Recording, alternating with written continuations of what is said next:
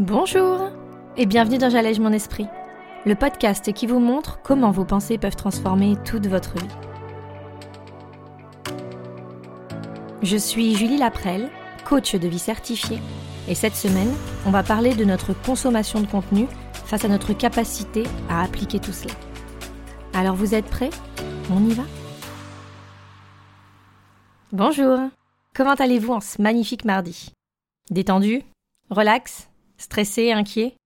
Bon, alors pas d'inquiétude, on va aborder un sujet cool, mais qui pourtant a son importance dans notre quotidien. On va parler, comme je vous le disais dans l'introduction, de l'importance d'appliquer et pas forcément de consommer. En effet, aujourd'hui, on se retrouve avec beaucoup, beaucoup, beaucoup de contenu sur le développement personnel.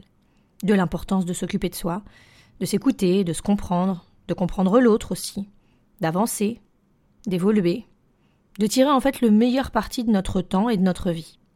On peut trouver des livres, des films, des podcasts, les livres audio, des pages Instagram ou Facebook avec des belles citations qui nous font réfléchir ou juste réaliser certaines choses sur notre existence.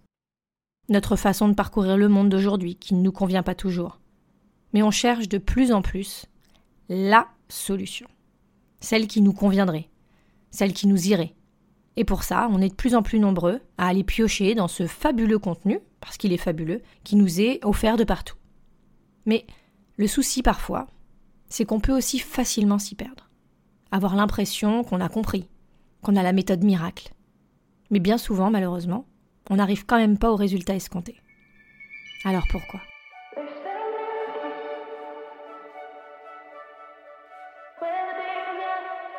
Selon moi, il va y avoir deux paramètres importants à prendre en compte, et cette semaine, on va parler de l'application des outils. En effet, la partie la plus dure, et celle qui est peut-être le moins facile à accepter, c'est que on peut devenir accro au contenu, mais bien plus difficilement à l'application de celui-ci. Qu'est-ce que je veux dire par là? Bien souvent, moi la première, on lit bon nombre d'articles, de bouquins qui nous font dire que on sait. On sait comment faire. On sait comment s'occuper de nous. On sait quoi. Arrêtons de donner des leçons, arrêtons de nous dire quoi faire, on sait. Beaucoup de gens vous le diront. Si on veut perdre du poids, on a tous à peu près en tête ce qu'il faut faire. Il n'y a pas de secret.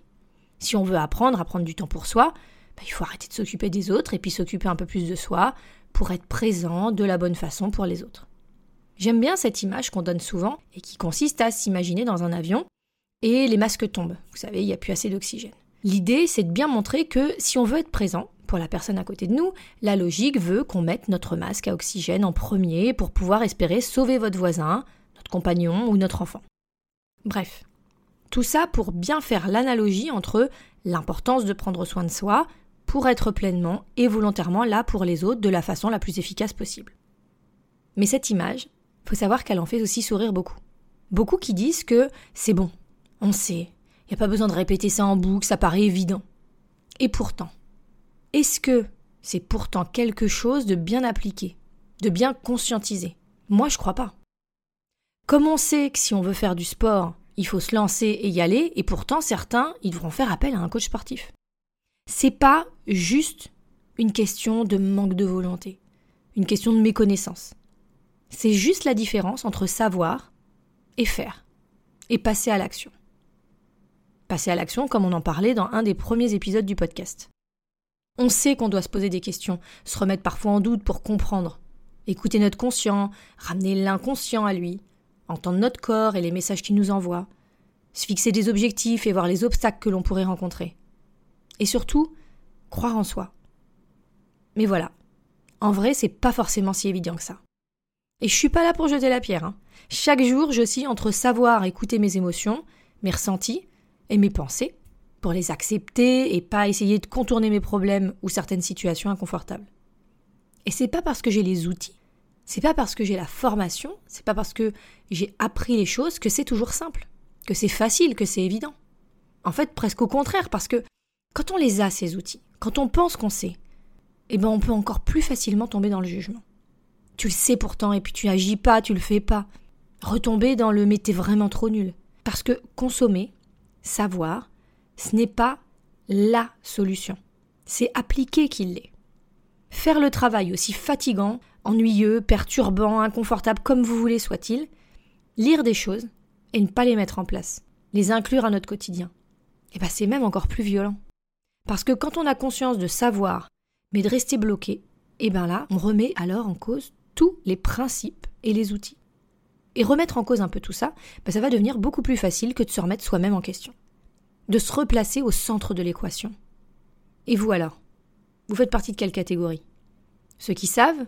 Ceux qui lisent? Ceux qui s'instruisent? Ou ceux qui décident vraiment de passer à l'action?